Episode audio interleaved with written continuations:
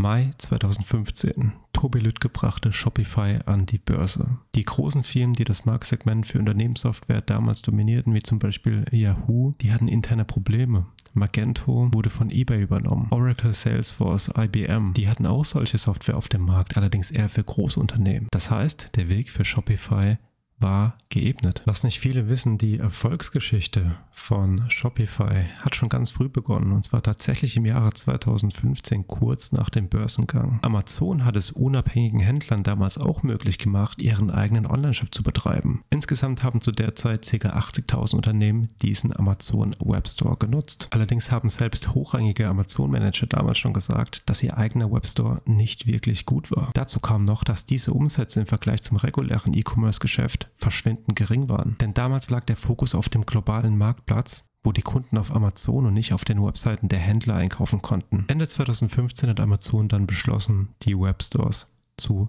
schließen. Und dann ist etwas passiert, was sehr selten vorkommt, denn es war ein Fehler seitens Amazon. Amazon hat öffentlich seine Kunden zu Shopify geschickt und verkündete, dass Shopify ihr bevorzugter Partner für den Webstore sei. Im Gegenzug dazu erklärte sich Shopify bereit, seinen Händlern Amazon Pay anzubieten und die Möglichkeit, ihre Produkte auf dem Marktplatz von Amazon einzustellen.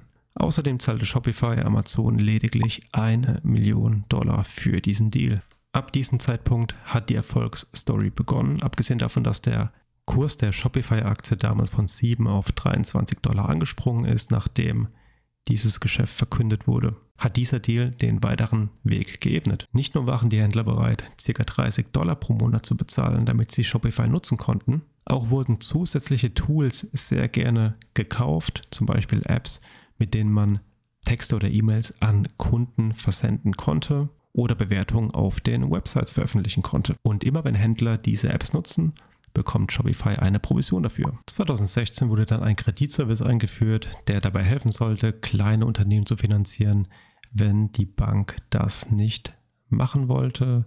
2017 wurde Shopify Pay eingeführt. Somit konnten Kunden wie bei PayPal einfach bezahlen. Der Clou daran, Shopify zwackt sich 2,9% von jedem Verkauf plus 30% an fixer Provision pro Transaktion ab. Und tatsächlich war Shopify Pay bis letztes Jahr eines der schnellsten wachsenden Online-Bezahlsysteme in Amerika. Was Amazon damals komplett übersehen hat, war die Menge an Unternehmen, die ihre Geschäftsidee tatsächlich umsetzen wollten und dafür auf Shopify zurückgriffen. Anfang 2018 betrug die Marktkapitalisierung von Shopify bereits über 10 Milliarden Dollar und da Tobi Lüttke zum damaligen Zeitpunkt 7% der Aktien hielt, wurde er mit dem Erfolg auch schlagartig zum Milliardär.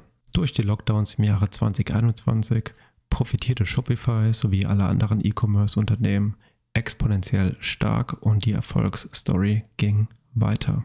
Der Aktienkurs schoss in die Höhe, es wurde ein All-Time-High nach dem anderen erreicht und die Marktkapitalisierung stieg in den dreistelligen Milliardenbereich. Die gemeldeten Quartalsergebnisse haben die Erwartungen jedes Mal pulverisiert jeder Rücksetzer wurde sofort als Kaufgelegenheit gesehen. Die Zentralbanken haben damals noch ihre Anleihenkäufe laufen gehabt. Es wurde Liquidität in den Markt gepumpt und die Wachstumsunternehmen inklusive Shopify konnten unglaublich davon profitieren. Ende 2021, Anfang 2022, die Sonderkonjunktur für E-Commerce-Unternehmen ist endgültig vorbei. Die Geschäfte haben wieder offen, die Zinsen steigen was pures Gift für Wachstumsunternehmen darstellt. Besonders Shopify, das deutlich weniger diversifiziert als Amazon ist. Amazon hat natürlich den Marktplatz, Amazon Prime, das Cloud-Wachstum. Das fehlt bei Shopify komplett. Investoren betrachten die hohe Bewertung als nicht mehr gerechtfertigt. Die Abverkäufe nehmen ihren Lauf. Die Quartalszahlen können nicht mehr überzeugen. Der Gewinn wird zunehmend weniger, die Prognosen der Analysten können nicht mehr erfüllt werden und der Kurs bricht deutlich zweistellig ein. Was bleibt heute noch übrig? Die Gewinne des Corona-Booms sind wieder komplett pulverisiert.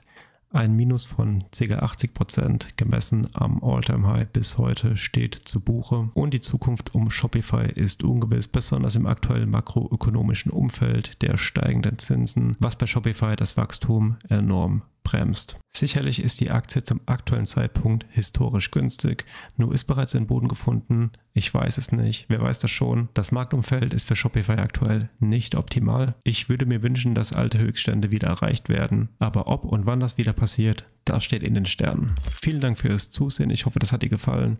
Lass mir gerne ein Abo da und ein Like auf das Video. Schau gerne mal bei mir auf Instagram vorbei. Außerdem bin ich auf GetQuinn zu finden. Wir sehen uns im nächsten Video wieder. Bis dahin, mach's gut und ciao.